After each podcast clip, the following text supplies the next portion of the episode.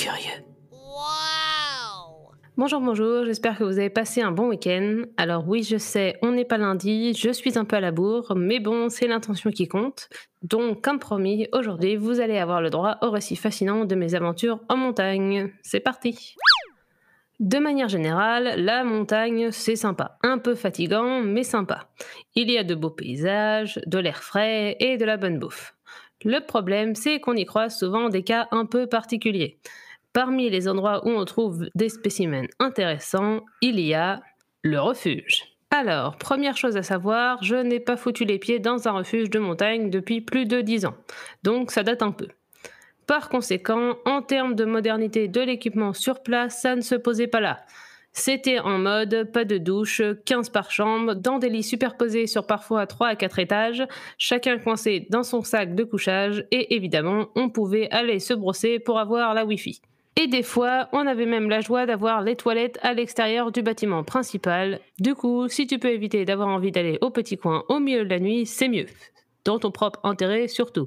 Mais le plus intéressant, ce sont les gens qu'on y croisait. Commençons par la crème de la crème en matière de gens pas nets. En l'occurrence, une brochette de madame d'une quarantaine d'années qui m'ont laissé un souvenir impérissable. Pour remettre les choses dans leur contexte, moi, mon cousin et mes parents effectuons une petite rando dans les Pyrénées, nécessitant un arrêt en refuge. Et tout se passait bien. On avait gentiment investi le refuge en fin d'après-midi et mon cousin et moi avions trouvé de quoi nous occuper avec les divers jeux de société à disposition. Sauf que voilà, à la même table que nous se trouvait un groupe d'amis, et l'une d'elles, dans sa grande bonté, lisait gentiment un bouquin à haute voix à ses copines, dont le contenu était donc audible pour toute personne se trouvant à proximité, à savoir nous. En soi, ce n'est pas vraiment un problème. Là où les choses se gâtent, c'est que ce n'était pas n'importe quel genre de bouquin. Non, non. C'était un livre érotique. Alors, vous me direz, bon, c'est pas bien méchant. Alors oui, certes, sauf que à l'époque, nous étions des enfants. Alors, fort heureusement, mon cousin du haut de ses 10 ans ne captait pas un broc de ce que les autres en lui racontaient.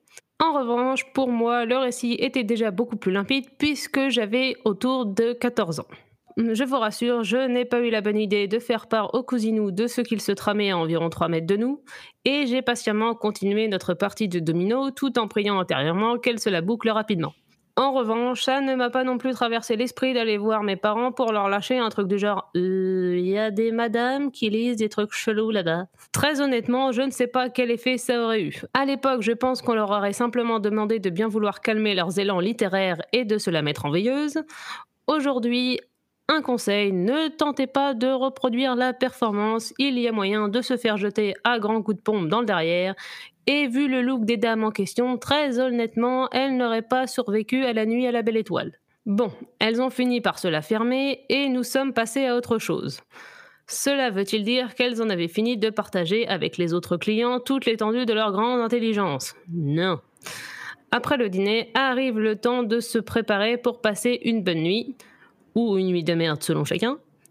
Tout le monde se retrouve à se brosser les dents en silence dans une salle de bain commune et une queue commence à se former pour les toilettes. C'est là que nos grandes amies sont encore intervenues, cherchant frénétiquement les douches. J'entends encore l'une d'elles s'égosiller. Les filles, je trouve pas les douches C'est normal, il y en a pas, du coup ça joue. Bon, en vrai, je dois admettre que c'était clairement la première fois qu'elle foutait les pieds dans un refuge de montagne et que du coup ça a de quoi surprendre, mais tout de même. Le coup de grâce est arrivé une fois tout le monde couché. Notre chambrée était plongée dans le noir, tentant tant bien que mal de dormir, sauf un espagnol qui, lui, au vu de ses renflements de 33 tonnes, était au point côté sommeil. C'est là qu'une des madames débaroule dans notre chambre, grimpe l'échelle du lit superposé géant pour atteindre les couchettes les plus en hauteur et d'une voix douce, non je déconne, demande à sa comparse Tu dors? Soupir de désespoir généralisé. Clairement, elle n'avait pas bien compris la notion de couvre-feu. Dans mon souvenir, elle s'est tout de même fait envoyer péter par sa copine, qui a fortement dû se dire qu'il faudrait penser à changer de fréquentation. Bon, sinon, dans un autre genre, il y a aussi un jour eu un monsieur qui, arrivant de nuit, a pris l'initiative de se changer dans la chambre, oubliant qu'il avait une frontale vissée sur le front. Je vous laisse imaginer ce que ça a donné quand il a baissé la tête dans la manip. Je dormais à point fermé, heureusement, ma mère en revanche pas et a donc profité du spectacle contre son gré. Mais bon, dans l'ensemble, on rigole quand même bien dans les refuges, souvent aux dépens des gens. Après les refuges, autre endroit à risque, les canyons. Alors, petite précision, le canyoning n'a rien à voir avec le kayak. En l'occurrence, ici, vous n'avez pas d'embarcation, mais juste vos petits bras et vos petites jambes pour grimper, marcher et nager dans un canyon donc. Encore une fois, les gens les plus drôles que l'on croise sont souvent ceux qui n'ont rien à faire là. Et ce type de populace est le plus souvent accompagné d'un guide qui, on le voit à sa tête, regrette amèrement de ne pas plutôt avoir fait médecine parce que, oh mon Dieu, les gens ne savent vraiment pas dans quoi ils s'embarquent. Je ne compte même plus le nombre de personnes annonçant après 5 minutes qu'ils ont le vertige, Mec, dans 15 minutes, tu vas tomber nez à nez avec une falaise de 10 mètres, et au vu du petit sac que se trimballe ton guide, un rappel sur la paroi n'est pas en option. Souvent, on les repère aussi à la tenue, surtout les dames. Quand il y a un assortiment collier en argent et tenue néoprène, c'est que de base, ça va mal se mettre. Mais le vrai problème, c'est quand ces charmants spécimens sont juste devant vous. Oui, parce que les passages de randonnée dans les canyons sont quand même assez étroits et que ce n'est pas de la tarte de doublé. Alors certes, ils ont beau être mignons et pleins de bonne volonté pour la plupart, ils n'avancent pas vite. Du coup, ça ralentit considérablement l'avancement des opérations. Enfin, la montagne, ça se pratique aussi l'hiver. Et fatalement, les mêmes boulets réapparaissent dans un des sports de prédilection de la région, à savoir le ski. Alors, j'ai commencé le ski à un très jeune âge et je me débrouille relativement bien. Par contre, j'ai toujours eu une sainte horreur des cours de ski. Suivre un mono en mode canton attardé sur les pistes, très peu pour moi. Et il me le rendait bien. Il y a même une monitrice qui a réussi à me perdre.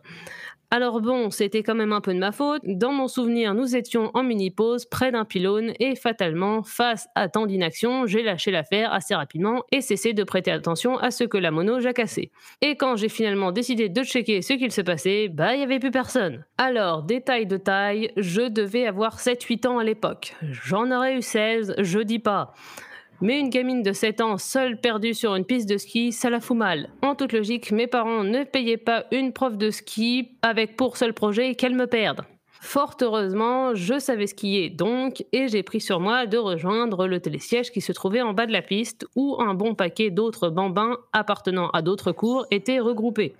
Coup de bol, je suis tombée sur une prof que je connaissais et ai donc fini ma journée avec un nouveau groupe. Comme vous pouvez l'imaginer, ma mère n'a pas spécialement été ravie d'apprendre à mon retour qu'il y avait eu comme un raté. Et la monitrice qui m'avait perdu s'est donc pris une petite soufflante auquel elle a répondu avec un pragmatisme à toute épreuve.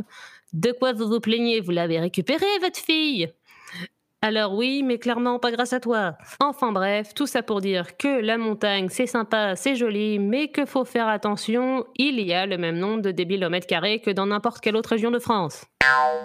Voilà, voilà, c'est tout pour aujourd'hui. J'espère que ça vous a plu. Vendredi prochain, je vais tenter d'écrire une petite chronique au sujet d'une actualité de cette semaine. Je ne sais pas encore laquelle, donc surprise. Bonne semaine.